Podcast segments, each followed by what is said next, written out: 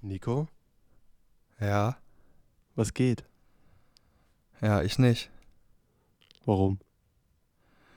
Na, weil mein Fuß im Arsch ist. Deswegen Ja. haben wir leider. Hallo, Ja. wir sind zurück, Leute. Viel Spaß.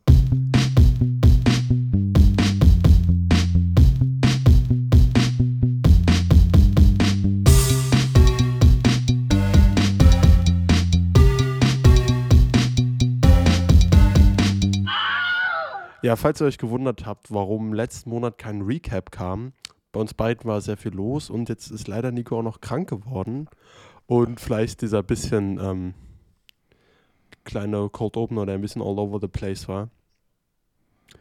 Ja, aber wir sind zurück, Nico. Wie geht's dir? ja, langweilig. Also, ich habe ja mal normal Hummeln unterm Arsch und ähm, ja, ich äh, warte halt so, dass mein Fuß wieder heil wird, dass ich ähm, wieder arbeiten kann, euch sehen kann alle, Ja. ins Zoopalast zurück kann. Ja, keine Ahnung. Ich habe auch alle Wirst- Watchlists gleich äh, leer geguckt, beziehungsweise hier ist es einfach auch zum Teil so heiß, äh, Bist- dass bist ich mich kaum am- konzentrieren kann. Bist die ganze Zeit am Film gucken? Ja, also ich gucke eigentlich mehr Trash-TV gerade, weil ähm, ja, es ist so schwül und dann kann man sich nicht so konzentrieren. Ich gucke Nachtsfilme. Gestern habe ich einen geilen Film nachts gesehen, Hotel von Jessica Hausner heißt sie, glaube ich. Aber das zählt ja in Juli rein und kommt dann in der Juli-Recap-Folge wahrscheinlich. Die wird dann auch wieder pünktlich kommen. Genau. Bestimmt. Da wir jetzt zwei Monate zusammenfassen, haben wir wahrscheinlich heute ein bisschen mehr Highlights, was natürlich ganz geil ist. So, eine Top, Ja. wir haben jetzt keine Top 20 erstellt, weil wir wollen es natürlich knapp halten für unsere jungen, frechen Zuhörer, die Ja, hier, die Frechdachse hier, die nur Äh, TikTok gewohnt sind. genau, die halt eine Aufmerksamkeitsspanne von einem TikTok haben. Wie war das? Eine Viertelsekunde hast du Zeit, ne? Dass dich, dass du gehuckt wirst von einem Video. Sonst Worum geht's nochmal? Ich hab was, worum, was? Naja, egal. Äh, ja, hey, wir sind's wieder. Der Hans und Dampf, der Podcaster. Kapitän Hans?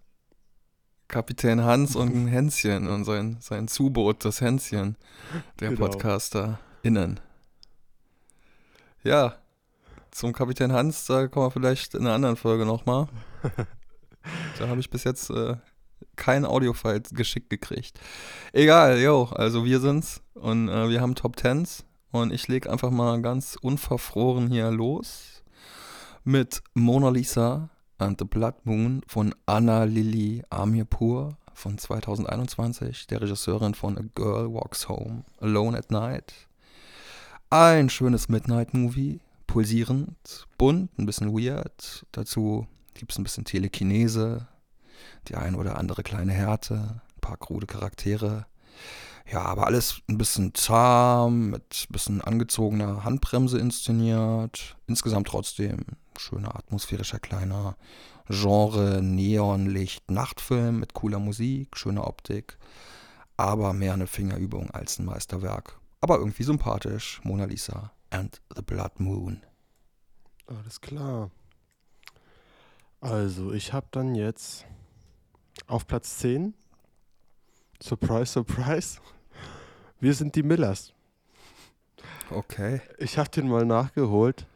Ähm, jetzt auch gerade im Zuge der letzten Staffel von Ted Lasso wollte ich mal gucken, was mein geschätzter Schauspiel, also ich bin jetzt einfach Fan von Jason Sudeikis und habe mir dann jetzt mal von meinem Pile of Shame oder was heißt, so, so viel Shame ist da vielleicht auch nicht mit verbunden. Den habe ich tatsächlich noch gar nicht gesehen und jetzt im Zuge von Ted Lasso, wo jetzt ja auch äh, ich ein bisschen im Hype bin, halt durch Jason Sudeikis, habe ich jetzt mal wahrscheinlich seine bekannteste Komödie nachgeholt, halt mit Wir sind die Minners und ich muss sagen, ich fand den Film echt lustig. Also zu all meiner Überraschung haben die meisten Gags gezündet. Das ist halt wirklich so Standard Hm. amerikanische Comedy, Comedy aber mit einer ziemlich hohen Deck Gagdichte, die halt ziemlich gut bei mir funktioniert hat. Also lustiger Roadtrip-Movie, die ganze Familienkonstellation, gute Lacher. Also gibt es gerade noch auf Netflix, wenn man mal wirklich Hirn aus und lachen will, wer den noch nicht gesehen hat. Ich glaube, den haben die meisten gesehen, aber ey, was soll ich sagen? Ich habe echt gut gelacht. Ist auf Hier kannst du eine perfekte Überleitung machen, Eugen. Na, apropos Hirn aus, apropos Hirn aus. Ich habe gesehen, Fuck 2020, zweieinhalb Jahre mit Scooter von Cordula, Kablitz, Post und ich bin seit jeher Fan. Also Scooter haben mich geprägt. Ich habe Mini-Playback-Show als Scooter gespielt. Ich hatte ein Shirt von Scooter. Das war mein erstes Bandshirt sozusagen. Ich weiß noch, dass ich es bei der Sonnenfinsternis anhatte, als ich auf dem Dach des elterlichen Hauses stand. Ähm, ja, ich habe sie live gesehen, so 1997 oder sowas. Okay. Und der Film, der zeichnet ganz schön den Werdegang äh, nach von denen. Er gibt uns ein paar Einblicke hinter die Kulissen. Es wird viel vom äh, Mastermind Hans Peter, also man erfährt viel über den Hans Peter, den H.P. Baxter, der äh, ja erst so ein 80s Wave Music Fan war und äh, da auch eine Band hatte erst und dann zum größten Dada Techno Popstar unserer Zeit herangewachsen ist und ja, es ist auch ein schönes kleines Zeitdokument in Bezug auf Corona, wenn man das mal so ein bisschen aus so einer Innenansicht sehen möchte, wie schlimm und wie ermüdend diese ungewisse Zeit der Corona-Beschränkungen für KünstlerInnen war. Und ja, HP kommt auch nicht nur sympathisch rüber, sondern äh, lässt sich auch in ein bisschen unangenehmeren, größenwahnsinnigeren Momenten zeigen. Einmal meckert er zum Beispiel über ein zu dunkles und zu kaltes Hotelzimmer. Äh, da habe ich übrigens eine andere Erfahrung. Ich hatte mal im Hotel gearbeitet und äh, musste mal HP ähm, Frühstück hochbringen. Ich weiß noch, er hat einen English Breakfast Tea getrunken. Und ähm, der hatte eine Person, die vor dem Hotelzimmer ähm, darauf geachtet hat, dass man keinen Kontakt zu ihm hat. Die Person hat dann den äh, Fresswagen zu der nächsten Person im Hotelzimmer weiter äh, reingefahren und die Tür zugemacht und der hat das dann nochmal weiter an HP Baxter gegeben und der wollte immer, dass das Hotelzimmer komplett abgedunkelt ist und gar kein Licht reinfällt. Äh, vielleicht gab es da irgendeinen Sinneswandel in den Jahren. Naja. Jo, mein Platz 9. Fuck 2020. Hatten wir auch die Premiere im Zoopalast mit äh, HBX, äh, HP Baxter anwesend. Ja, ich leider nicht, äh, ich war da nicht da. Was denn? Ja, ich auch nicht.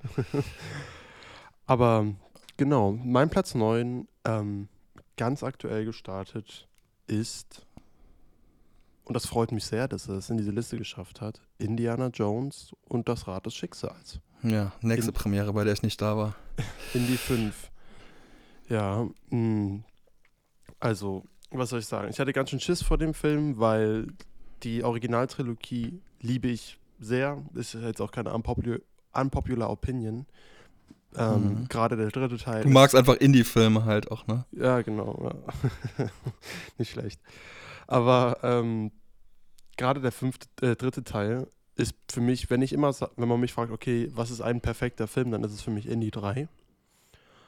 Und jetzt Indie 5 ich bin halt mit extrem niedriger Erwartungshaltung reingegangen und was soll ich sagen? Der Schwung von früher ist raus. Und der Charme und Witz kommt auch nicht mehr bei weitem nicht mehr auf die Höhen, wie es früher der Fall war. Hm. Aber der Hauptdarsteller ist nun mal auch 80. Die Figur soll jetzt auch schon mittlerweile 69 sein. Ähm, da ist halt dann auch klar, dass das alles ein bisschen gebremster und nicht mehr ganz so schwungvoll wirken wird. Aber im Vergleich zum vierten Teil fand ich einfach hier erstmal schon mal die Kulissen schon deutlich schöner anzusehen. Also wenn sie in der Höhle gehen, wirkt es auch alles für mich greifbar. Also hier, okay, in der Höhle kann ich auch wirklich mal was anfassen im Vergleich zum vierten. Dann, dass wieder Nazis da sind, schafft auch viel mehr das für mich das klassische Indie-Feeling aufzubauen ein bisschen. Ist, ist Thomas Kretschmann ein Nazi? Thomas Kretschmann ist ein Nazi. Ja, leider nur im Prolog. Ja, klar, ey. Leider nur im Prolog, aber ich würde mal sagen, dass das beste Zitat aus dem ganzen Film hat Thomas Kretschmann. Haben Kann er sich mit Alexander Scher nicht mal zusammentun, dass die irgendwie so einen äh, Exploitation-Nazi-Splatter-Film machen oder sowas? Wäre cool. Können Sie Mats Mikkelsen auch reinpacken? Den fand ich auch super als Bösewicht. Phoebe Waller-Bridge ist ein bisschen ein oh, Streitpunkt. Ich habe sie alle nicht gesehen, ey. Mein Herz blutet so sehr, ey. Waren alle Scheiße. da im Zoopalast, ja. Ja, also, ist okay. Ich habe die Fotos gesehen von dir mit Phoebe Waller-Bridge. ja, also was soll ich sagen? Ähm, Indie 5 geht für mich total klar. Ich bin froh mit dem Abschluss. Am Ende habe ich sogar geweint. Was soll ich sagen? Ich habe ein Tränchen verdrückt. Hm, hat mich dann doch irgendwie gerührt. Ich habe halt nicht erwartet, dass die Gefühle der anderen drei Filme wieder hoch äh, hervorgerufen werden. Wurden sie auch nicht. Aber ich wurde halt auch nicht enttäuscht. Ich denke, eine extrem niedrige Erwartungshaltung hilft hier ein bisschen. Vielleicht auch, dass ich halt Harrison Ford gesehen habe oder so. Aber dann nochmal, ich fand es schon schön, auch wieder sich mit dem Altern des Helden beschäftigt und auch, ach, doch, ich kann dem was abgewinnen. So schlimm ist er nicht, Alles Leute. klar. Was ist dein Platz Okay. 8? Äh, Weird, The Al Jankovic Story von 2022 von Eric Apple. Ja, habe ich auch gesehen. Ja, ne, so ein angefaktes Music Biopic. Manchmal so ein bisschen klamaukiger als ähm, den, den man so ein bisschen als Referenz herbei heranzieht. Walk Hard, den ich ein bisschen besser finde, mit John C. Reilly. Äh, weil Walk Hard so ein bisschen mehr den ikonischen Vorbildern Tribut zollt. Also diesem The Doors-Film, Walk the Line und sowas. Äh, und sowas als ähm, die Al Jankovic-Story. Ja, das ist mehr so ein bisschen, äh, das punktet mehr so mit äh, Personen aus dem echten Leben und wie lustig die nachgezeichnet werden. Roger Deakins von Queen. Oder vor allem Ray, äh, Evan Rachel Wood als Madonna. Die ist wirklich grandios und ja, ist ein lustiger Film mit einem absurden Humor und äh, schöner Musik. Führt zwischendurch, erfindet das Rad nicht neu, aber ähm, Das Rad des Schicksals? Der, dem Rad, nee. Aber verleiht der, der Palette der Musikfilme einen neuen Farbklecksal. Ja, also ich fand den auch witzig, aber auch stellenweise dann irgendwann hat es mich auch ein bisschen angeödet, so ab einem gewissen Punkt, aber vor allem die, die erste Hälfte hat mir richtig gut gefallen. Ja. Und nochmal ein ganz kurzer Epilog zu Indie 5, ich bin gleich auch wieder durch, aber ich fand es nur bemerkenswert, dass hier der letzte Akt fast noch mehr Gaga ist als der vom vierten und beim vierten hat er mich echt aufgeregt, aber hier hat es für mich irgendwie besser gepasst. Also wenn ihr wieder was richtig abgedrehtes sehen wollt, guckt euch auch mal Indie 5 das Ende an, das ist schon sehr crazy. Platz 8. Okay. So, jetzt kommen wir zu den Filmen, die ich wirklich uneingeschränkt empfehlen kann. Ähm, das Lehrerzimmer. Ja, Also, Mann, der Den fand, kommt bei ich, mir auch. den fand ich richtig, richtig gut. Okay, dann können, wir da später noch drauf, eingehen. Aber ich kann, auf Letterboxd habe ich geschrieben, endlich mal, endlich kann man mal den Begriff Bildungsauftragskino als Lob verwenden. Also, Ja. Also Es- das Lehrerzimmer ist tatsächlich bei mir ähm, ziemlich weit oben. okay, dann warte ich noch ein bisschen. Alles klar. Na gut, dann ähm, sprechen wir mal zum ersten Mal, ich weiß nicht, ob wir es bei Beef schon getan haben, ähm, über eine Serie. Also es zählt halt hier, wir haben dieses Letterbox-System, eine Anthologie-Serie, da zählen die einzelnen Folgen als Filme. Und Black Mirror hat eine neue Staffel draußen, wie die meisten von euch wahrscheinlich mitgekriegt haben sollten. Und die sehr polarisierende erste Folge, Joanne is Awful, hat es in meine Top 10 geschafft von äh, Regisseurin Ellie Pankiv. Ähm, ja, wilder Meta-Ritt mit viel Selbstironie auf Netflix-Kosten, also Streamberry in der Serie genannt. Äh, inklusive auch einem Verweis auf eine andere Folge der Staffel, wo diese Streamberry eine Rolle spielt. Äh, mit einem sehr erfrischenden Drehbuch. Man ahnt ab einem bestimmten Punkt oft, was der nächste Schritt sein könnte, aber ähm, da wird immer noch mal so ein bisschen was draufgesetzt. Und ähm, wenn man in einer Schlüsselszene den Blasphemieregler auf 11 von 10 äh, schnellen lässt, dann erwärmt das natürlich mein atheistisches Kirchenaussteigerherz. Als i-Tüpfelchen taucht dann auch noch mein kleiner Liebling Michael Sarah auf, der nach This is the End wieder mal leibhaftig eine Version von sich selbst gibt. Und damit meine ich nicht eine seiner zahlreichen Typecast-Rollen, sondern halt wirklich Michael Sarah. Äh, ja, Joanne is Awful verbindet Witz mit Innovation, bindet das für Black Mirror dystopische Zukunftstechnologie-Element äh, mit ein und ist aufgrund seiner Prämisse stets spannend und wirft aktuelle Fragen auf, bezogen auf KI und Persönlichkeitsrechte. Und außerdem sieht man auch irgendwie dem Cast an, dass die äh, Spaß bei der Sache haben. Also kein Wunder auch bei dem Drehbuch. Und vor allem wird es mit jeder Minute ein bisschen besser bis zum Höhenmasse verformenden Schlusspunkt. Aber eine Frage bleibt für mich offen. Wer spielt in der fünften Ebene Kate Blanchett? Für die, die es schon gesehen haben. Mhm. Also ich wollte schon fragen, genau, ich habe Black Mirror jetzt noch nicht gesehen, diese Staffel. Aber ich wollte schon fragen, ist das die, also mit Humor meinst du wahrscheinlich Pipi-Kaka-Humor und ist es die Folge in der Kirche, ne, wo das in der Kirche passiert? Genau. Da, ja, davon habe ich dann auch schon was mitbekommen. Werde ich auf jeden Fall nochmal nachholen und mir eine eigene Meinung bilden. Klingt auf jeden Fall sehr abstrus. Ähm, auf Platz 7 hatte ich dann wirklich eine meiner Überraschungen dieses äh, im Mai. Und zwar ganz am Anfang ist Guardians of the Galaxy Volume 3. Ähm, ja, ist bei mir, wäre bei mir dann auf der 6 gewesen, also sehr ja, gut, passt. Es wirklich, wow, hat mich dieser Film überrascht, ähm, weil mit Ant-Man and the Wasp Quantumania, den ich echt kacke fand und auch die ganzen letzten Jahre hat mich Marvel mehr und mehr nur noch enttäuscht und ich war früher wirklich ein krasser Marvel-Fan, mhm. Ähm, hat der mich mal wieder komplett abgeholt aber auch für mich so eine Art Abschluss geschaffen, okay, irgendwie war für mich jetzt, ich kann jetzt Marvel, meine Marvel-Leidenschaft ad acta legen, weil hiermit habe ich jetzt meinen persönlichen Abschied von den Guardians auch zum Beispiel, äh, den, äh, die noch Teil der, quasi dann auch der Avengers im Höhepunkt bei Inf Infinity War und Endgame waren. Das war so ein guter Abschluss für mich, dass ich jetzt so quasi, ich werde mir noch die zukünftigen Filme angucken, aber nicht mehr mit so einer Emotionalität daran gehen, weil, ey, was für ein rundes Teil. Also so, ja. so emotional war ich bei keinem Superheldenfilm vorher wie bei dem. Also James Gunn hat es auch angedrückt und er drückt auch wirklich aggressiv die Tränendüse und hm, will es ja auch provozieren. Aber halt dadurch, dass ich so eine Bindung zu diesen Figuren habe, hat diese Emotionalität, also emotionale Geschichte, und Fallhöhe, die der Film aufbaut, also wirklich gut getan.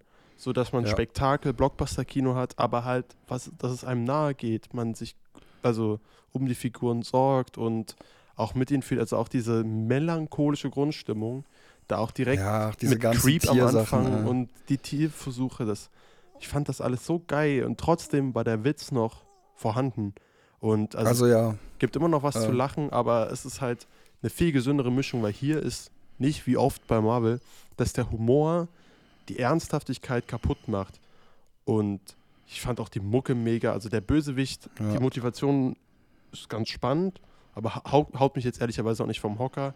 Aber auch mit was, diese sakralen Klänge dazu und so. Und auch. Und am Schluss Florence and the Machine ist einfach so, oh ja, so also gut, ey. Also der Song ist eigentlich fast schon Nebendarsteller von dem Film.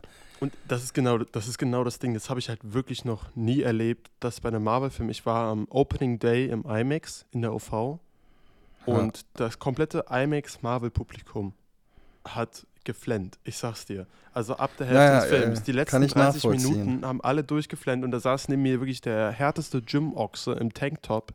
Ja, Dem da die also so jemand saß neben mir auch. Ich, ich, ich war, pass auf, ich war erst im Zoo und deswegen hat der Film dann nochmal so eine krasse äh, Komponente gehabt, weil es ja Stimmt, so um diese ganzen ja. Tierversuchssachen geht.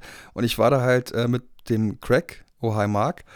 Und ähm, ja, wir waren halt sehr, sehr müde. Das war der Greg Tag nach unserem, äh, ja, genau, von The Room.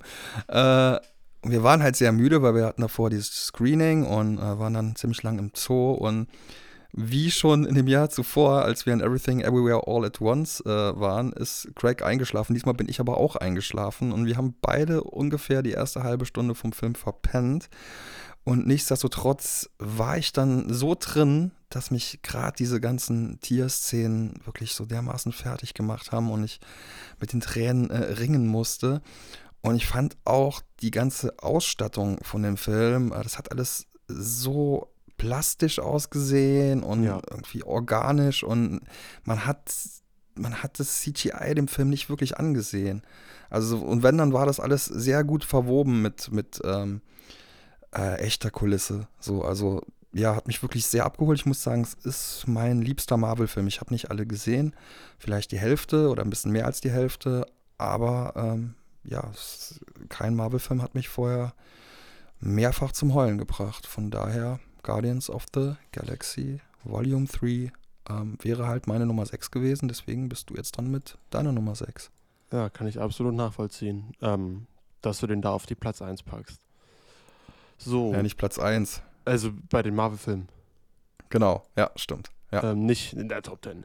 Weil jetzt nee. kommen, kommen nämlich noch ein paar Schwergewichter, bei mir zumindest. ich habe ein paar Klassiker nachgeholt. Ach, Und- The Whale hatten wir ja schon wegen oh, Schwergewicht. Ach, Scheiße. ja.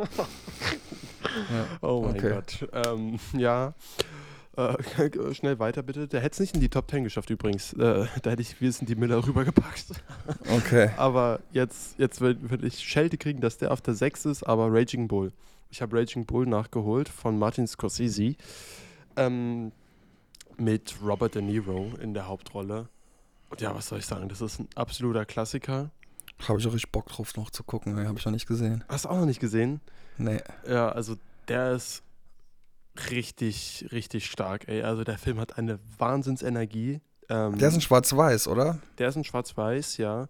Und Robert De Niro ist eine tickende Zeitbombe. Also wirklich, der ist, du fragst dich jedes Mal, wann rastet er das nächste Mal aus? Und das ist so furchteinflößend und aber auch gleichzeitig so beeindruckend, wie er das spielt. Also Hat er da auch wieder irgendeinen Mafia-Background äh, als die Boxerfigur, die er da spielt? Oder? Ähm, weniger, weniger. okay. Also schon ein so, äh, ganz leichte Anleihen vielleicht, aber es Okay. geht wirklich eher, es ist eher so ein Boxerdrama und es geht halt Ja. um sein Privatleben, wie er mit seiner Frau umgeht und mit seinem Freund, wie er die behandelt und wie er halt, also wirklich schon sein privates Umfeld tyrannisiert mit seiner aufbrausenden Art. Ähm, ja, wenn du den noch nicht gesehen hast, gehe ich jetzt vielleicht auch gar nicht so ein, aber hol dir mal nach, dann können wir ja vielleicht nochmal genauer Ja. drüber reden. Absolutes Brett. Nicht umsonst äh, hat er so einen Ruf. Und die Alles Box, klar. die Boxszenen ist unfassbar inszeniert stellenweise. Also ganz tolles Schwarz-Weiß, auch wirklich schöner Film. Jo, also werde ich zeitnah nachholen, auf jeden Fall. So, wir gehen äh, rüber zu Mubi. Da gibt es im Moment The Wailing von 2016 von Na Hong Jin. Und The Wailing, ähm, ja, das ist so ein koreanischer Horrorfilm, der vor allem von seiner Atmosphäre lebt und das vom ersten Regentropfen an. Ähm, ja, bevor es nämlich damit losgeht, dass die Leute blutdurchtränkt werden, sind sämtliche ProtagonistInnen klitschnass vom Regen. Und diese äh, neblige Witterung überträgt sich auch auf die Erzählung. In einem Meer aus Grausamkeiten und Grusel gilt es, sich irgendwann einen Überblick zu verschaffen, sowohl als Zuschauerin als auch als der ermittelnde Polizist, Hauptfigur, in dieser dämonischen Allegorie auf Xenophobie, die äh, sämtliche Genrezutaten bereithält, um uns trotz der anständigen Spiellänge bei Laune zu halten, also über zwei Stunden. Äh, die schamanischen Rituale sind so rauschhaft in erratische Bilder gepackt und in ein äh, einlullendes Sounddesign, dass man selbst kurz davor ist, den Teufel ausgetrieben zu bekommen. Und an der Grenze zwischen Genrefilm mit übersprudelndem Einfallsreichtum und Horror für ein breites Publikum war The Wailing auch im heimischen Korea ein absoluter Kassenschlager und äh, wurde auch weltweit übersät mit Filmpreisen und Nominierungen. The Wailing. Sehr schöner, atmosphärischer, düsterer, nasser, schamanischer Horror. Nach The Whale kommt The Wailing. Ja, nee, den habe ich ganz weit oben auf meiner Watchlist schon seit Jahren. Aber sag mal, ist der nicht so ultra lang? War naja, nicht hab ich ja gesagt, ja. That's what she said. Okay. ja, genau. Okay, sorry, dann habe ich, hab ich das verpasst gerade. Ähm, ja, mein Platz 5 ist für mich schon mit der beste Film dieses Jahr bisher. Und ich hätte es nicht gedacht. Ich, ich kann es wirklich nicht glauben, es ist schon wieder ein Superheldenfilm. Oh. Und zwar Spider-Man Across the Spider-Verse. Alter Vater, hat mich, hat mich der Film aus den Schuhen, äh, aus den Socken gehauen. Nochmal, ich habe eine Review geschrieben ja schon für unseren Blog, kann man auch gerne vorbeischauen, aber mittlerweile ist er bei mir noch mehr gestiegen in meiner Gunst, weil ich habe ihn jetzt noch Ey, dazu muss ich gerade mal sagen, ich habe den ersten Teil in der Zwischenzeit gesehen und äh, ich habe den vergessen, in diese Liste reinzupacken. Ich hätte den eigentlich auf Platz 10 packen müssen, statt äh, oder irgendwo höher.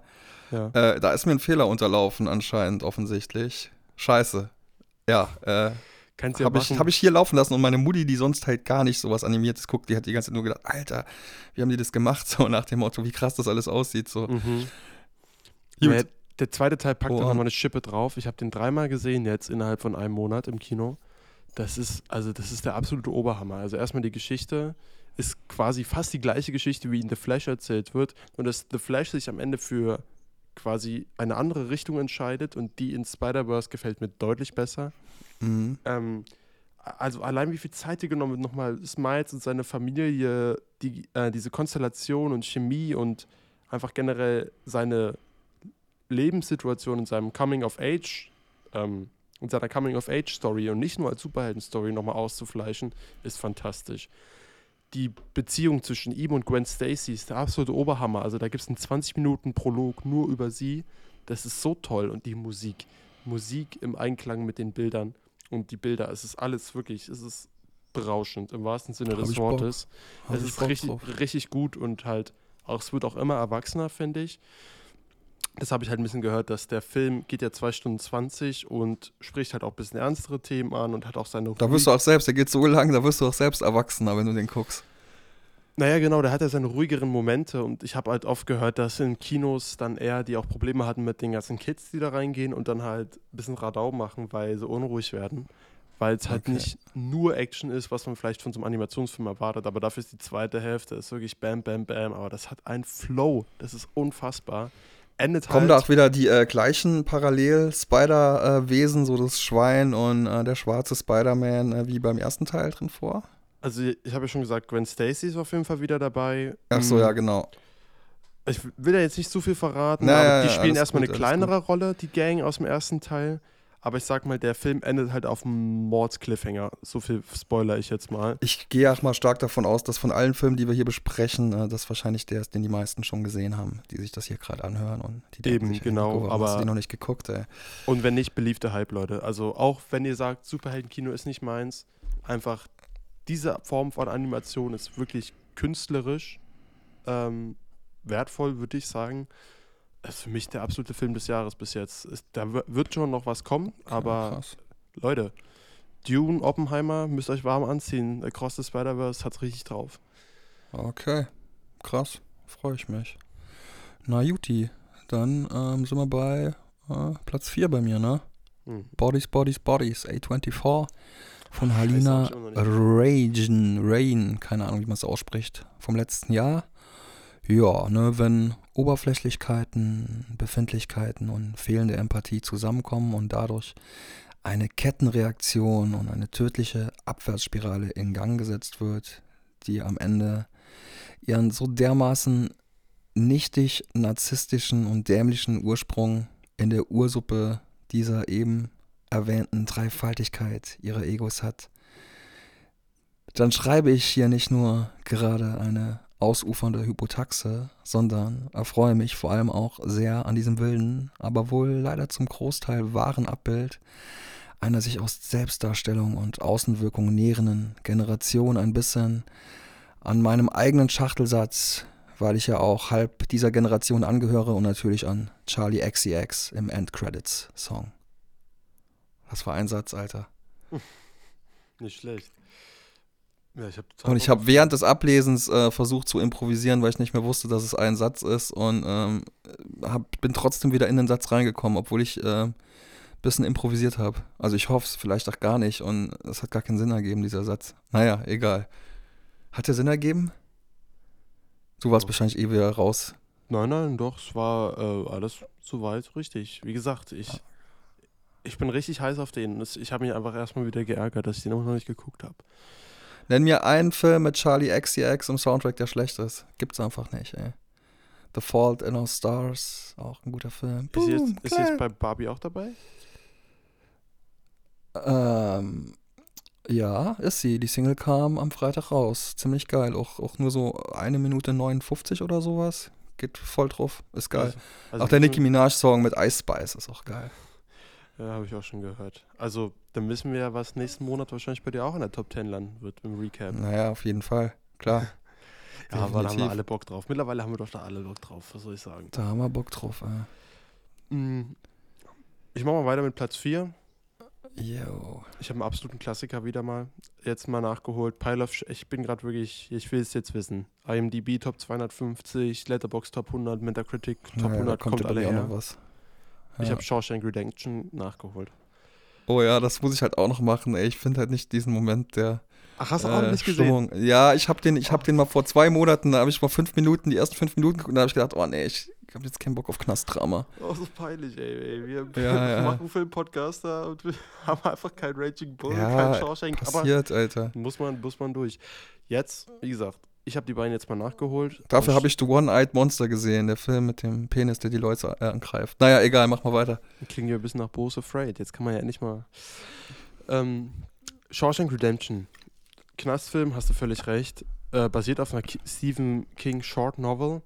Aber, ey, also, es ist jetzt nicht der beste Film aller Zeiten. Platz 1 auf IMDb ist Quatsch. So, aber es ist trotzdem immer noch ein richtig, richtig guter Aber wie Film. kommt sowas? Wie kommt sowas, dass Ich glaube, das, das, ich glaub, das war das Battle zwischen Dark Knight und der Pate. Dass die sich halt äh, gegenseitig Review-bombt haben. Der Pate hat richtig viele Ein-Stern-Reviews und der Dark Knight auch, weil die Fans Ah, von Dark okay. Knight damals wollten, dass der die Platz 1 wird. Weil vorher war es ja der Pate immer, bevor Dark Oh, Knight das raus ist war. auch so dumm, ey. Das ist so dumm, ey. Also, egal.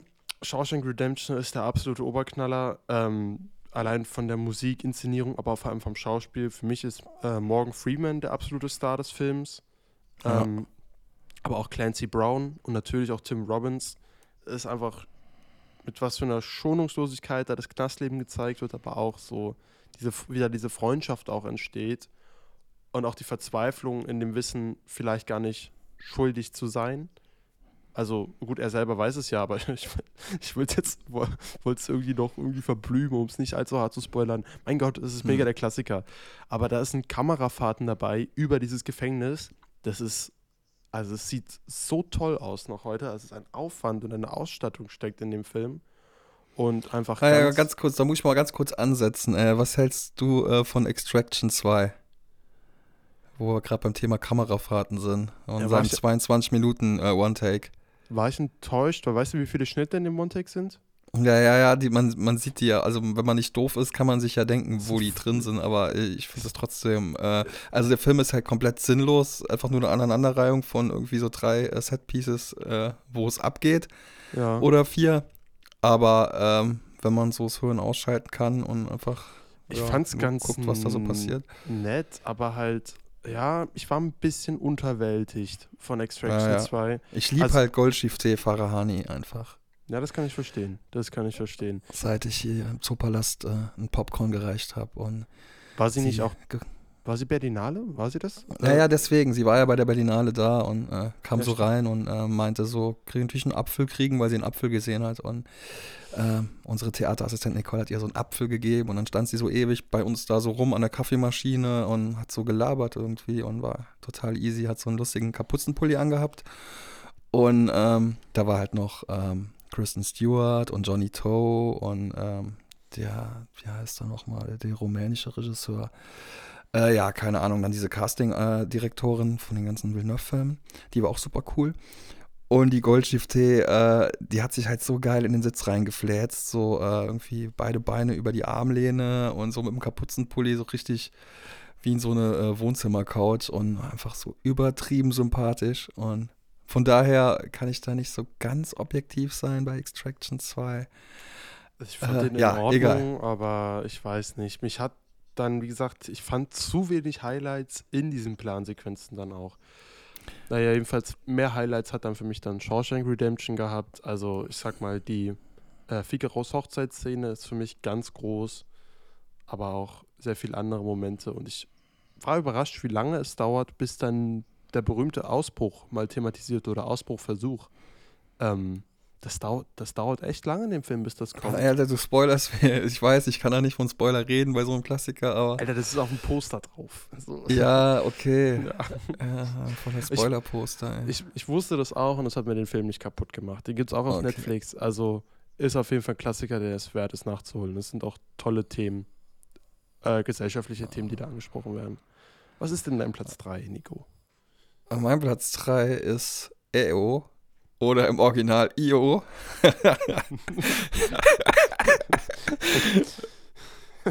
Das ist auch so geil, Alter.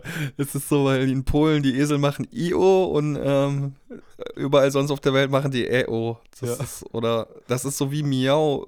In Deutschland machen die M-I-A-U. Und international machen die Meove. Aber heißt er nicht einfach Eo, der Esel? Ist das nicht sein Name? Ja, aber der Film heißt im Original Io Okay, ja, ist ein bisschen komisch. von Jerzy Skolimowski von 2022. Ja, ein Film, der mir eindringlich Empathie mit einem Esel vermitteln konnte, worauf ich jetzt nicht so vorbereitet war und Toller Film, ähm, ja, und Bilder, die, die zwischendurch immer mal wieder so eine Tripphaftigkeit erzeugen können, wie Mandy, aber halt so locker aus dem Ärmel geschüttelt irgendwie. Und dazu auch, genau wie bei Mandy, so ein extrem apokalyptischer Score. Also, das ist so Musik. Ja, genau, das ist so Musik, die, die hüllt alles, was man sieht, in so einen roten Nebel irgendwie auf eine Art. Also, das hat mich doch sehr überrascht und geflasht. Und äh, ja, ich habe jetzt einen zweiten Soundtrack, um nach dem Weltuntergang auf der Asche unserer Existenz in den feuerroten Horizont zu wandeln. Ja, also Ey, gute Musik. Die gute Fußballszene, Bilder. oder? Heilige Scheiße. Die Fußball, ja, also wa- was die für einen Stress auslöst. Ich bin ja, wie gesagt, ich habe ein Kino-Ding gesehen und die erste Hälfte so mit dem Schlaf zu kämpfen gehabt, weil es wirklich ein ruhiger Film ist und ich einfach müde war vom langen Tag.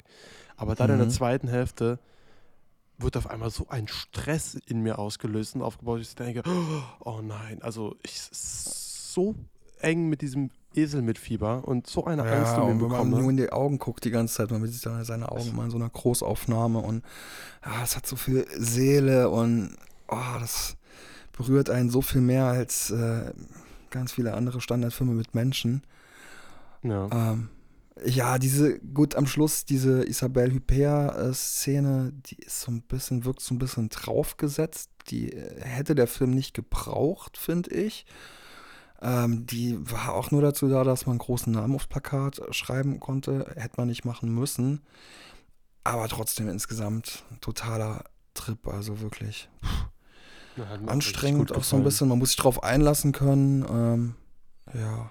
Gibt es die schon auf Blu-ray? Ich habe den auch in einem ganz traurigen Environment gesehen. Dazu möchte ich jetzt nicht äh, näher eingehen. Äh, Ich sage nur After, After, After, After Sun, bla bla bla.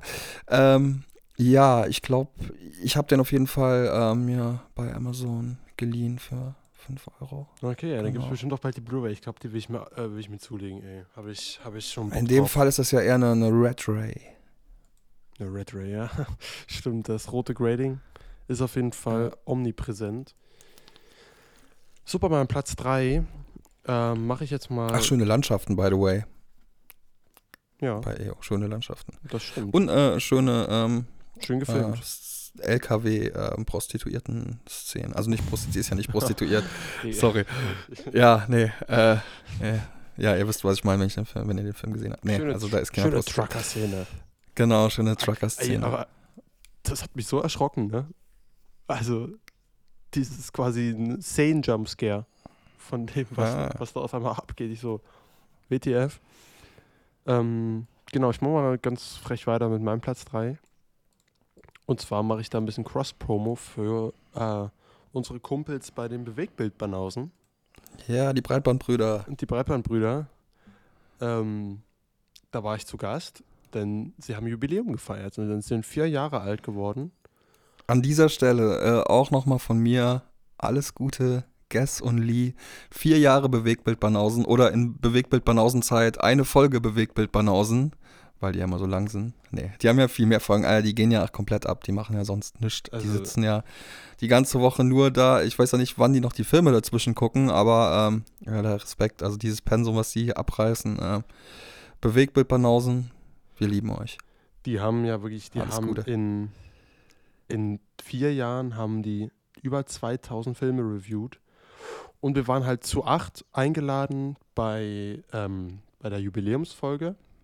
Die Folge ist die Episode 287, die Acht der lebenden Toten. Möchte ich mal an dieser Stelle erwähnen, wenn ihr das mal nachholen wollt. Und dort haben wir halt zu acht zwei Filme besprochen, was auch sehr experimentell war. Da war auch Manu hier, ach nicht Manu, wer ist der Peter von Filmfressen dabei. Ja, Hier, beste Grüße, beste Grüße. äh, Second Jan und also Stammgäste beim im Bewegtbild Banausen Kosmos. Äh, hier Tom von Drop Mag oder auch Masala Kraut. Also wirklich, ich will keinen vergessen, aber wir waren halt so acht. Grüße auch an Tom, wir haben uns auch schon mal getroffen. Genau, dann haben wir halt da auch zwei Filme besprochen und zwar einmal Lords of Dogtown, Entschuldigung, und halt und halt einer flog über das Kuckucksnest. Und der ist jetzt mal bei mir auf der Platz 3 als Stellvertreter. Ich meine, wieder ein Klassiker, habe ich, schon, hab ich auch schon gesehen. Muss man jetzt vielleicht an dieser Stelle nicht viel dazu sagen. Wenn ihr halt eine sehr ausführliche Besprechung über diesen absoluten Hammerfilm mit Jack Nicholson, Jack Nicholson ist, glaube ich, größte Rolle neben The Shining für mich, hören wollt, dann gibt es da über eine Stunde Gequatsche nur über, allein über diesen Film bei den Bewegtbildbanausen. Genau. Und wenn ihr noch den dritten tollsten Film mit Jack Nicholson sehen wollt, dann guckt About Schmidt. Nicht Chinatown? Na gut, nee, wir müssen jetzt keine große Roman Polanski-Werbung machen, aber. Ähm, ja, doch, auch. Ist mir so gerade nicht in den Sinn gekommen. Aber ich mag Alexander Payne sehr.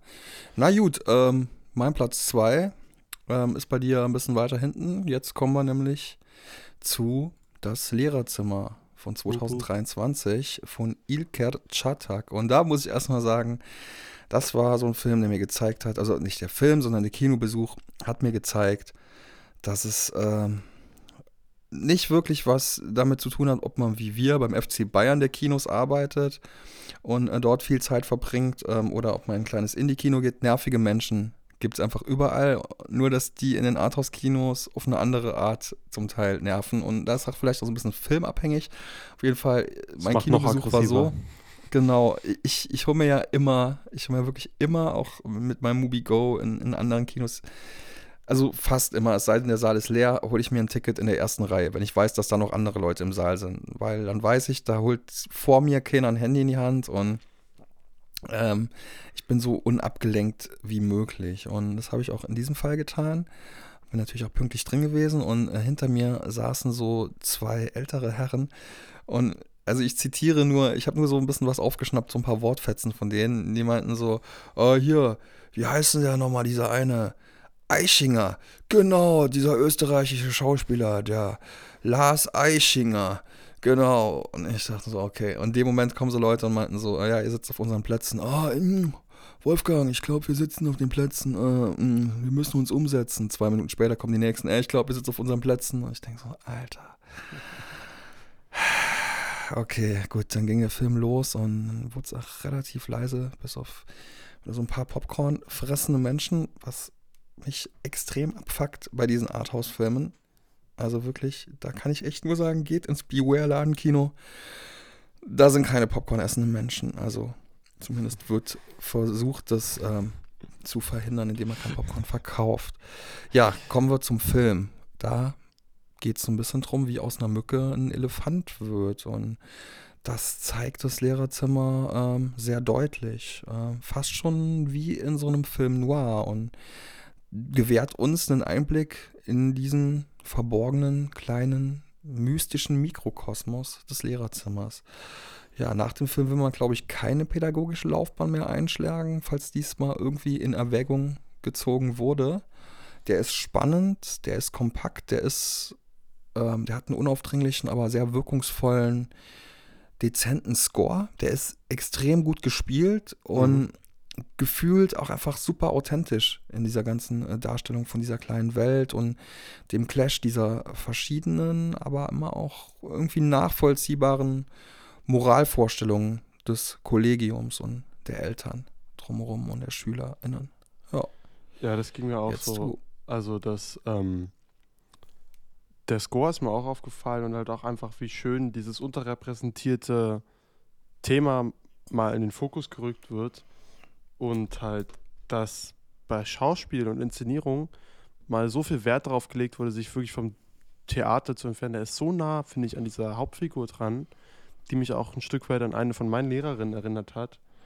Ähm, und ich halt zu keiner Zeit das Gefühl hatte, als höre ich mir gerade einen Vortrag an oder die Schauspieler stehen auf der Theaterbühne, sondern also gut geschrieben, aber auch einfach gut verpackt. Weißt du, was ich meine? Toll inszeniert mhm. und toll gespielt. Also es ist wirklich ein richtig schönes deutsches Kino-Highlight dieses Jahr, muss ich echt sagen. Ähm, mein Platz 2 kann ich kurz machen.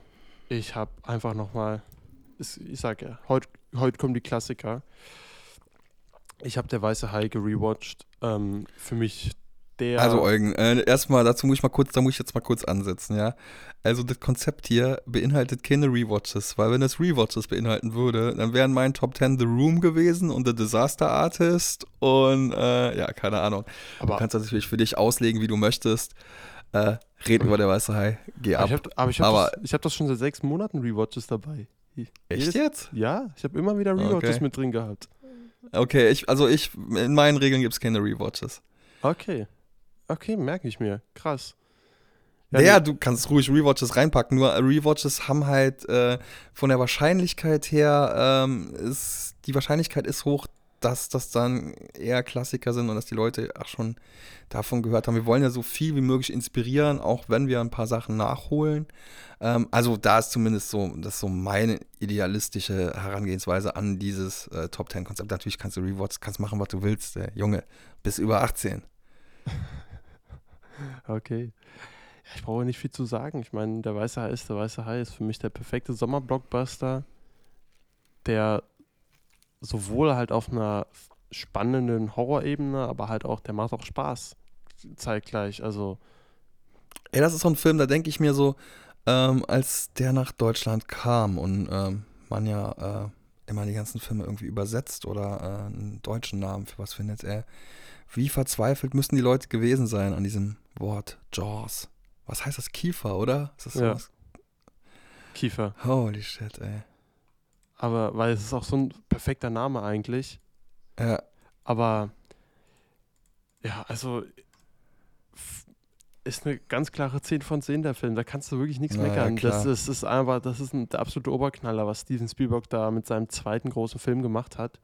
Ja. Ähm, und gerade im Sommer ist das für mich Pflichtprogramm, weil, wie gesagt, ey, der ist spannend, unheimlich immer noch, also hier wirklich thrilling, aber auch, auch irgendwo spaßig, so auf eine mobile Ja, und das ist auch so ein bisschen visionär äh, äh, thematisch gesehen. Ähm, auf, also wenn es darum geht, so hier, wir machen den Strand nicht zu und äh, wir wollen so viel Kohle wie möglich äh, rausholen von den TouristInnen und so. Genau. Dafür, dass der aus der Zeit ist, das finde ich auch ziemlich geil. Und dass halt der Hai sich ganz lange Zeit lässt, bis er wirklich auftaucht im wahrsten Wortsinn. Ja. Also für mich wirklich. Und äh, wie du auch sagst, also tolle, auch gesellschaftskritische Anleihen mit drin, ist eine absolut runde Nummer. Ähm, ja. Ist jetzt nicht so der Okay. große Geheimtipp, aber ich Das meine, stimmt. Äh, Geheimtipp. sehr gut. So, na gut. Äh, ja, ein, ein, ein Film mit einem großen Hai. Hype. Ich frage, fra okay, jetzt frage ich mich auch, was ist denn Platz 1? Ich habe keine Ahnung diesmal. Ja, also mein Platz 1, der ist so pile of shamig, dass ich dazu eigentlich nichts mehr sagen kann und will, weil äh, alle diesen Film gesehen haben. Und ich habe halt Leon der Profi zum ersten Mal wirklich komplett am Stück und konzentriert gesehen. Von kommt Besson aus dem Jahr 1994. Mit dem fantastischen Musikeinsatz von Björk, mit dem Debüt von Natalie Portman, mit, ähm, ja, unter heutigen Gesichtspunkten ein bisschen ähm, kritisch zu sehenden ähm, Pädophilie-Aspekten, aber ansonsten wirklich total stilprägend und äh, ja, äh, der ist auch, glaube ich, neu abgetastet oder wie nennt man das? Also der sieht halt richtig gut aus. Ich habe den im Stream gesehen, ich glaube bei Netflix oder so. Der Film sieht einfach, der sieht halt nicht aus wie ein Film aus den 90ern, sondern richtig quietschbunt und Hat er auch eine 4K-Abtastung bekommen äh, vor ein paar Jahren. Okay, okay. Ja, nee, also ja, kann ich uneingeschränkt weiterempfehlen, wer äh, auch diese Lücke hatte. Und ähm, ich möchte, ja, ich, ich weiß, eigentlich will ich das nicht so gern machen, so, aber ich habe wieder einen Aufreger des Monats und da muss ich wieder ein bisschen mehr Worte verlieren. Ähm, ich habe einen Berlinale-Film gesehen, bis ans Ende der Nacht von 2023 von Christoph Hochhäusler. Geiler Name übrigens, also so, der stapelt halt auch eher hoch, als dass er da jetzt wirklich, dass da jetzt Substanz drin ist. Ähm, ja, ich muss sagen, ich habe mich nicht gelangweilt in dem Film, aber ich habe mich die ganze Zeit gefragt, wo soll die Reise hingehen? Weil der Film, so gut er gemeint ist, sich nicht entscheiden kann zwischen Liebesgeschichte und Kriminalthriller. Und das Ganze wirkt ja, das wirkt wie so eine am Reißbrett von der öffentlich-rechtlichen Sendeanstalt entworfene Auftragsarbeit. Und das Meeting mit dem Pitch, das könnte ungefähr so abgelaufen sein. Mach doch bitte mal einen, wie sagen die jungen Leute, woken Tatortfilm, also so richtig queer. Aber es müssen auch ein paar dunkle Drogendealer-Gestalten drin vorkommen. Ach so, Chansons, ganz wichtig. Dieses äh, LGB, diese Leute, ja, ihr wisst schon, die hören doch sowas. Also jetzt aber nicht Rosenstolz, weil das wäre zu offensichtlich bisschen, bisschen klassischer. So, so irgendwie hier Ofarim oder wie der heißt. Ach so, und getanzt werden musste natürlich auch. Also ja, und für ein bisschen Schärfe, für so eine Debatte irgendwie braucht man unbedingt noch so ein kleines Trans-Penis-Diskussionsding, äh, das wir da einbauen müssen. Und habe ich schon erwähnt, dass Darknet eine Rolle spielen muss? Dann können die jungen Leute nämlich relaten, so nennen die das doch, oder? So eine Seite, wie bei diesem äh, Shiny, na, ihr wisst schon, dieser aus Leipzig mit den Rauschmitteln. Äh, lasst die Seite uns doch benennen nach so einer Shoegaze-Band. Warte mal, hier liegt noch ein Musikexpress, ein alter. Warte mal, Right? Ja, nee, das passt thematisch, das war vielleicht ein bisschen zu kurz. Slowdive, ja, genau, Slowdive, ey, das klingt ja voll nach, nach Rausch. Und äh, wie wäre es, wenn wir den ganzen Film über die Kamera von links nach rechts und rechts nach links wandern lassen würden? Also, die ist einfach nie ruhig. Das könnte die Unruhe betonen von den Figuren, die ja auch Probleme haben, gelabelt zu werden mit ihren ganzen Identitätsfragen. Und eine Idee habe ich noch. Wir lassen einen unserer südländisch aussehenden Gangster einfach einen rheinischen Dialekt sprechen. Damit rechnet keiner. Und dann nennen wir den Film bis ans Ende der Nacht. Weil damit kriegen wir nämlich die Arthouse-Bubble, die mit so einem Indie-Drive-mäßigen Nachtfilm rechnet. Aber vielleicht greifen wir wegen der phonetischen Nähe auch so ein paar Twilight-Leute ab. Und wisst ihr was? Mit all diesen Zutaten können wir bei der Berlinale nicht nur in den Wettbewerb, sondern auch in dieses LGB, ja, ihr wisst schon, auch zu diesen Teddy Awards rein und da noch was kriegen. Und wir besetzen eine echte Transe. Darf man das so sagen? Weil dann kriegen wir nämlich bester Darsteller und beste Darstellerin als Nominierung. Alte weiße Männer am Tisch lachen. Ja, so könnte das abgelaufen sein. Hast du mir richtig schmackhaft gemacht jetzt. ja, guck ihn dir an, ey. Es ist ein Unfall, ein langsamer Unfall, ein ganz langsamer Unfall. Aber auf deiner Platz 1 ist er nicht, auf jeden Fall. nee. Welcher war jetzt nochmal auf deiner 1? Na, Leon der Profi. Ach so, ja, stimmt. Aber ich muss, ich muss dem Film zugestehen, er hat mich jetzt nicht so gequält, wie alle reden über das Wetter. Also das ist bis jetzt wahrscheinlich der beschissenste Film, den ich in dem Jahr gesehen habe. Also, Oder der, der anstrengend nervigste. Damit meinst du jetzt aber wieder bis ans Ende der Nacht, ne? Genau, wobei Memoria hat auch das Potenzial. okay. Ja, aber ganz kurz, Leon der Profi, wie gesagt, müssen wir auch nichts sagen, ist hier heute die große Folge der geheimen Tits, Raging Bull, Shawshank Redemption, Einer Flug über Kuckucksnest, Der Weiße Hai und Leon der Profi. Leute, wir können, auch wir können euch sagen, diese Filme, sie sind gut. und am, am Rand halt noch erwähnt, The One-Eyed Monster mit Ron Jeremy. Ja. Kenner wissen, wer gemeint ist. Aber äh, der hat ja, glaube ich, jetzt auch Dreck an der Back, also noch mehr als davor. Der hat auch. Naja, egal. Äh, The One-Eyed Monster. Kennst du The One-Eyed Monster? Sorry, dass ich da jetzt mal kurz drauf eingehe, aber. Alles gut. Na, den The One-Eyed Monster, da geht's um so einen. Äh, ja, also das Monster hat halt ein Auge, weil das Monster ist ein Pimmel. Okay. Ich weiß nicht mehr genau, wie es ist. Ich glaube, da, da äh, schlägt der Blitz in äh, den Pimmel ein von so einem Pornodarsteller und dann reißt der Pimmel ab. Und dann schlängelt der sich so durch, und der schlängelt sich so durch und bringt halt Leute um. Und das Geile an dem Film ist, dass es dann so ein, so ein CIA-mäßiges äh, Lagezentrum gibt, äh, so mit so Satellitenaufnahmen, was so mega teuer ist und, und alle haben irgendwelche Headsets und, und im Anzug und was weiß ich und äh, suchen dann halt diesen Pimmel. Und ähm, Spoilerwarnung, man braucht halt, um den irgendwie zu bekämpfen, ähm, eine Pornodarstellerin, die eine extrem gute Vagina-Muskulatur hat, um den halt anzulocken und zu zerquetschen. So, das dann am Ende das Ding. The One-Eyed Monster. Also, den hast du mir tausendmal schmackhafter gemacht als ähm, bis ans Ende der Nacht durch. Ich pack mir den jetzt auf, ich pack mir den jetzt auf meine Watchlist.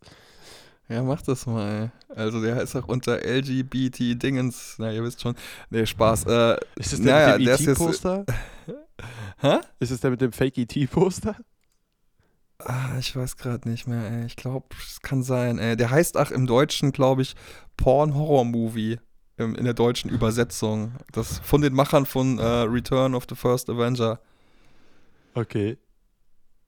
Also von den Übersetzern. Naja, keine Ahnung. Ja, The One-Eyed Monster. Doch, kleiner, charmanter Film. Äh, nichtsdestotrotz muss äh, hier angemerkt werden, dass äh, der Ron Jeremy, ähm, ich glaube, er ist der Hauptdarsteller, er ist, glaube ich, der, dem der Pimmel entreißt, ähm, dass der äh, ganz schön viel Dreck an der Backe hat und ähm, man das vielleicht dann nicht mehr uneingeschränkt sehen kann. Aber ja, The Okay. One-Eyed Monster. Hier Ron Jeremy, der war ja auch bei Pater 3 und Ghostbusters dabei, sehe ich gerade. Aber uncredited. Also als wirklich. Okay. Äh, Na, den, den, den kennst du von anderen, aus anderen Sachen. Okay, pass auf. Für meinen Platz 1 habe ich ein bisschen geschummelt. Okay. Ähm, und auch extra, Room. extra The Room. jetzt The Room, The Room. der weiße Hai an die zweite Stelle gepackt, um vielleicht dann auch ein bisschen mehr zu deutlich, okay, was für eine emotionale Bindung ich tatsächlich äh, zu meiner Nummer 1 habe. Das kann in The Room sein. Mein Platz 1 ist eine Serie. Ich. Es ist nicht so Room. Ey, wenn du jetzt Ted Lasso sagst, dann äh, fliegst du raus. Wir sind kein Serienpodcast, aber du sagst Ted Lasso und ich glaube, du darfst es sagen. Ich habe auch Bock drauf. Hau raus. Ich habe ein. Ich kann, konnte auf Letterboxd einen Eintrag machen. Deswegen zählt es, glaube ich. Ja, für uns so Weihnachtsspecial, ey. Genau. Du hast erraten, es ist Ted Lasso. Ted Lasso ist zu Ende gegangen, jetzt im Mai.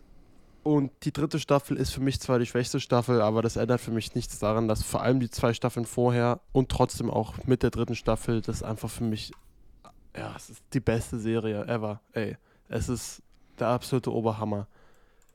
Also, Ted Lasso ist kombiniert Drama mit Comedy und mit einer Menschlichkeit und einer Wärme und einer Aufgeschlossenheit, das habe ich so noch nie erlebt. Also das Guckgefühl von Ted Lasso, man kann es nur vergleichen mit Wholesome, aber es fühlt sich anders an, nochmal. Es ist Wholesome, aber es ist ein ganz eigenes Gefühl, was diese Serie in einem auslöst, was ich bis jetzt nur bei Ted Lasso habe und das ist so, das macht richtig süchtig, man will da immer wieder hin, aber ich merke auch, ich will es auch nicht zu oft gucken, um es, dieses Gefühl abzunutzen. Mhm. Aber was, wie die dritte Staffel das auch abgerundet hat, geht für mich völlig in Ordnung. Wie gesagt, sie haben ein bisschen zu viele neue Fässer aufgemacht, finde ich, stellenweise in der dritten Staffel. Ähm, oder ein paar Arcs haben sich ein bisschen verhaspelt, stellenweise, aber trotzdem. Es ist so eine runde Nummer insgesamt. Und ja, die letzte Folge ist kitschig und ultra zuckersüß. Aber es ist wirklich. Ich habe noch nie so heftig bei irgendwas geheult, äh, was Okay. Filme oder was ich geguckt habe. Also bei mir sind nach zehn Minuten in der letzten Folge das erste Mal die Dämme gebrochen. Und Aber ist es so, ähm, ist es so ein schönes oder äh, ist es so, naja, ich will ja nicht verspoilert werden, aber sterben da jetzt Leute? Ist da irgendjemand krank oder äh, Nein, nicht so eine Art von Kitsch. Okay. Nicht so eine Art von Okay. Kitsch. Es ist Okay. so, ich habe ich hab geheult, weil ich es so schön fand, was ich da sehe. Okay. Oh, ich hab da auch richtig Bock drauf. Und weil ey. ich so traurig war, dass jetzt die Serie vorbei ist. So, ich, Ja. ich will auch nicht unbedingt, dass es weitergeht und sie diesen Standing, dieses Standing bei mir kaputt machen. Aber wie gesagt, ey, also Figuren wie Roy, Ted, ich kann es nur sagen, es ist, man kann es immer gucken. Also man kann es gucken, wenn man gute Laune hat, man kann es auch gucken, wenn Mhm. man schlechte Laune hat. Es ist nicht so, es ist so ein Allzweckwunder, sage ich mal. Es geht immer rein okay. und, und macht unfassbar süchtig. Ist ein tolles Gefühl. Also so tolle Figuren und hier bekommt einfach jeder eine Chance. Also Figuren, die man mal hasst, bekommen trotzdem irgendwo ihre Chance und ach, das, ach, es ist wirklich einfach ganz liebevoll erzählt und so liebenswerte Figuren und allen voran halt Ted Lasso und ein ganz starkes Ensemble. Halt auch Roy kennt, das ist meine Lieblingsfigur. Ich habe hier, ich habe unseren Haustechniker Sven. habe ich von der Serie erzählt. Und der ist die gerade komplett am Suchten, der ist fast durch. Dem fehlen, glaube ich, nur noch zwei oder drei Folgen. Und jedes Mal, wenn wir uns sehen, schwärmt er wieder ab, wie gut er die, die, die neuen Folgen du, wenn er, findet. wenn er den nächsten seiner cholerischen Anfälle hat, kannst du einfach irgendwas über Ted Lasso erzählen und dann äh, kannst du ihn runterbringen. Genau, also er hat auch schon gesagt, er hätte Bock Sven, by the way, äh, Legende halt. Ähm, ich glaube, ich sollte mal so eine ähm, History, äh, Instagram History Story machen. Äh, Sven ist die Legende von diesen Filmpostern. Manche haben es bei äh, unseren Instagram Story schon gesehen. Filmnamen, äh, wo wir Sven drin einbauen. Also der ist so das Maskottchen vom Zoopalast, könnte man sagen. Ja. Also, ich kann es einfach nur so sagen. Ich habe jetzt die dritte Staffel auch schon zweimal geguckt. ich habe Oh, krass. ja. ich hab, ich hab die, ähm, ich die alle Folgen doppelt gesehen. Insgesamt habe ich die Ferie, also die ersten zwei Staffeln habe ich jetzt, glaube ich, viermal gesehen. Alle, Krass. es ist wirklich, ich nur mit Jerks. ähm, ja, ich das kann ich nachvollziehen. Und jetzt muss ich mal vorstellen, also Jerks ist für mich auch so eine Serie, die kann man zwar immer gucken, aber und es ist super lustig und super unterhaltsam, aber bei mir ist halt noch genau das gleiche habe ich bei Ted Lasso auch, plus dass es mich einfach emotional noch so richtig schön einlullt oder anregt. Ja, ja. Also es ist wirklich, und es beschäftigt mich auch immer weiter, der Einsatz von Musik. Ich finde das alles so groß und so toll geschrieben. Es ist, ja, es ist wirklich meine absolute Lieblingsserie geworden. Und ich bin so froh, dass diese dritte Staffel nicht enttäuscht hat, auch wenn sie, wie gesagt, die schwächste ist bisher, aber nicht irgendwie, das mit einem argen Kratzer oder so für mich endet. Also ich bin absolut glücklich. Und ja, Richmond till I die. He's here, he's there, he's every fucking where Roy Kent. Also es wirklich ganz, ganz, ganz groß für mich. Und deswegen muss ich mal schummeln und hier Letter ich habe ich hab gesehen, es gibt was auf Letterboxd, das Ja, ist Christmas okay. Special, dann kannst dann muss es einfach auf die Platz 1. Alles gut, dann, dann schummel ich aber auch noch ein bisschen zum Abschluss, weil du gerade gesagt hast, wholesome und also was ich bis jetzt sehr empfehlen kann und also ich gucke halt im Moment sehr viel Reality TV. Äh, es ist bis jetzt zum Zeitpunkt, wo wir das aufnehmen, nur eine Folge raus, aber The Beauty and the Nerd ist Oh schon Gott. ein super unterhaltsames Format, muss ich wirklich sagen. Ist schon super, super witzig und ähm, doch, es ist wirklich so. Es ist wholesome, es ist man muss weinen. Nee, Spaß. Aber es ist doch sehr, sehr, sehr lustig. Und die letzte Staffel von Temptation Island, die ist richtig fies. Also die kann ich auch, also für Trash-affine Menschen oder Reality TV, Reality TV äh, guckende Menschen. Also die letzte Staffel Temptation Island ist die beste. Und die erste Folge von Beauty and the Nerd ist die beste Beauty and the Nerd Folge. Bis jetzt kann man eigentlich fast schon sagen. Kann ich dir wirklich, wirklich empfehlen, weil ähm, es ist nicht so, dass jetzt komplett auf die herabgeguckt wird. So wirklich diese Beauties, die können von diesen Nerd oder als Nerds äh, gecasteten Menschen so ein bisschen Tiefe erlernen und die äh, Nerds so ein bisschen Selbstbewusstsein. Also die nähern sich alle so auf einer Höhe irgendwann an. Äh, abgesehen von einem Pärchen mit der äh, Valentina. Äh, Valentina ist bekannt äh, dafür, dass sie die Krawallschachtel ist in sämtlichen Trash-Formaten. Aber ja, ey, Beauty and the Nerd hat ganz viele Referenzen halt an Sachen, die unsere Hörerschaft mag. Ob es jetzt der Infinity-Handschuh ist Oh Gott. oder, äh, ja, ist so, ist so. Gut, guckt, guckt's einfach. Es ist, es ist sehr lustig, wirklich. Oh, das, dieses Format macht mich, hat mich schon so oft so wütend gemacht. Aber ey, ich vertraue ja, du hast damit angefangen. Ich Du vertraue. hast damit ja, angefangen. Ich bringe hier Gibt's bei Quality. Ich bringe das Quality TV. Du bringst das Trash TV. Das ist, das ist doch ein guter Abschluss. Hey, wir haben Nein. hier echt ein paar krasse Meisterwerke. Also, ich hätte Ja. auch nicht am Anfang gedacht, dass ich The One-Eyed Monster so viel Zeit hier einräume, weil eigentlich jeder den schon gesehen haben sollte. Aber naja, Aber wenn ein Film das verdient hat heute, dann The One-Eyed Monster. Also wie gesagt, den. also wenn ihr eins mitnehmt nach dieser Folge, oh, da hat zwar hier gerade, äh, das war gerade sehr laut. Äh, wenn ihr eins mitnehmt nach dieser Folge, dann äh, guckt The One-Eyed Monster. Ey. Auf meiner Liste Watchlist ist er ganz oben jetzt. Ich habe richtig Bock. Aber vielleicht, ich habe den halt vor so zehn Jahren oder elf Jahren gesehen, vielleicht ist der gar nicht so gut. Naja, egal. Wenn er doch nicht so gut ist, schaltet einfach um und guckt Langoliers, Langoliers, Langoliers von Stephen King, die Fernsehverfilmung, die gefühlt vier Stunden dauert, über ähm, eine Gruppe, die in einem Flugzeug ähm, einschläft, wieder wach wird, alle anderen Passagiere sind verschwunden, die landen an einem Flughafen und ähm, da sind keine Sinne mehr so wirklich ähm, zu spüren. Also man, man riecht da, glaube ich, nichts. und kann irgendwie nichts schmecken und dann kommen am Horizont so fiese Monster, äh, die irgendwie Raum und Zeit auffressen. Und dann müssen die halt gucken, wie die von diesem verlassenen Flughafen wieder zurückkommen. Angeführt von so einer, im wahrsten Wort sind blinden Passagierin. Äh, ja, guckt Langoliers, Langoliers.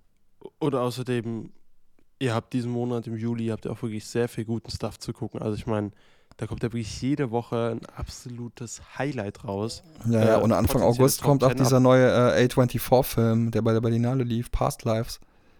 Genau. Da Der, ich am meisten der läuft drauf. übrigens, Programmtipp, der läuft am 8. Juli, nächsten Samstag. im läuft Der, Sommerkino. genau, im Freiluftkino in Friedrichshain. Und ähm, ja, ey Leute, diesen Monat kommen nur Top 10 Anwärter raus. Talk to me. Jetzt mal den Oh, ja. unpopulärsten direkt genannt, aber natürlich Oppenheimer, natürlich Barbie, Mission Impossible 7. oh, fuck, ja, Mann. Das wird, Alter. wird krass. Ich hab Oh, So scheiße. Und Bock. ich dachte schon, die zwei Filme, die ich bis jetzt gesehen habe, äh, schaffen es nie Top 10. Also ich habe halt gestern noch neben Hotel Freier Fall gesehen. Und das ist auch ein krasser Film. Aber ja, also dieser Monat wird krass, Leute. Dieser Monat wird krass. Gut, freu ey, wir haben jetzt auch hier sehr viel Zeit schon auf der Uhr. Äh, Ja, ich hoffe, ich das hat euch nicht gelangweilt, äh, euch hörende Menschen. Äh, ja, ey, jetzt mal ohne Scheiß, wenn ihr jetzt bis hierhin gehört habt, ja, jetzt nicht mehr abschalten, jetzt bevor ihr abschaltet. Und falls ihr das noch nicht gemacht habt, ey, es ist nicht zu viel verlangt. Geht mal auf Apple Podcasts. Wenn ihr ein Apple-Gerät habt, hört uns nicht bei Spotify, hört uns bei Apple Podcasts. Die sind viel netter mit ihren Algorithmen. Geht mal einmal, scrollt mal zu diesem Sternding, füllt mal den fünften Stern aus. Mehr müsst ihr nicht machen. Da freuen wir uns wie Schweinebär.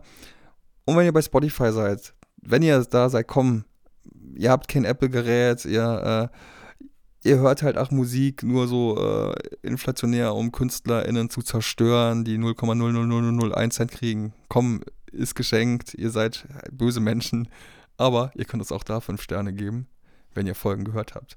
Und ihr könnt uns abonnieren und ihr könnt uns folgen und ihr könnt uns bei Instagram vor allem folgen bei Schauplatz Podcast, wo wir auch ganz viele Gewinnspiele machen. Herzlichen Glückwunsch an den äh, Gewinner unserer Holy Spider Verlosung, by the way. Äh, Holy Spider jetzt physikalisch draußen. Unbedingt nachholen. Hört unsere Holy Spider Folge. Ja. Ähm, ja, ich habe eigentlich fast alles gesagt. Geht ins Kino, geht in den Zoopalast. Wir zeigen auch Wes Anderson mittlerweile. Also wir sind das Arthouse-Kino in eurer Stadt, falls ihr in Berlin wohnt. Ähm, ja, und ich ähm, schaue mir jetzt Limbo an, glaube ich. Oh, Ja, nochmal ein Top Das könnte ich 10 jetzt machen, ja. Anwärter. ja. Musst du wach glaub, sein für. ich jetzt. Musst du wach sein für. Okay. Dann bin ich gespannt. So. Äh, ja, Eugen, ich Ja. hab dich lieb. Es ist schön, Ich deine auch, Stimme Nico. in meinem Ohr ertönt, gehört zu haben. Gehört zu haben. Egal. Wir hören Das war uns. jetzt zu viel. Ja, Jo, bis dann. ähm, bis, Bis- bald. Schaut, schaltet wieder rein. Wir werden bestimmt auch ein paar tolle Reviews machen zu den ganzen großen Filmen. Da wird Ganz einiges auf euch bestimmt. zukommen. deswegen. Absolut. Bleibt uns treu. Bis dann. Bis tschö. bald. Ciao, ciao.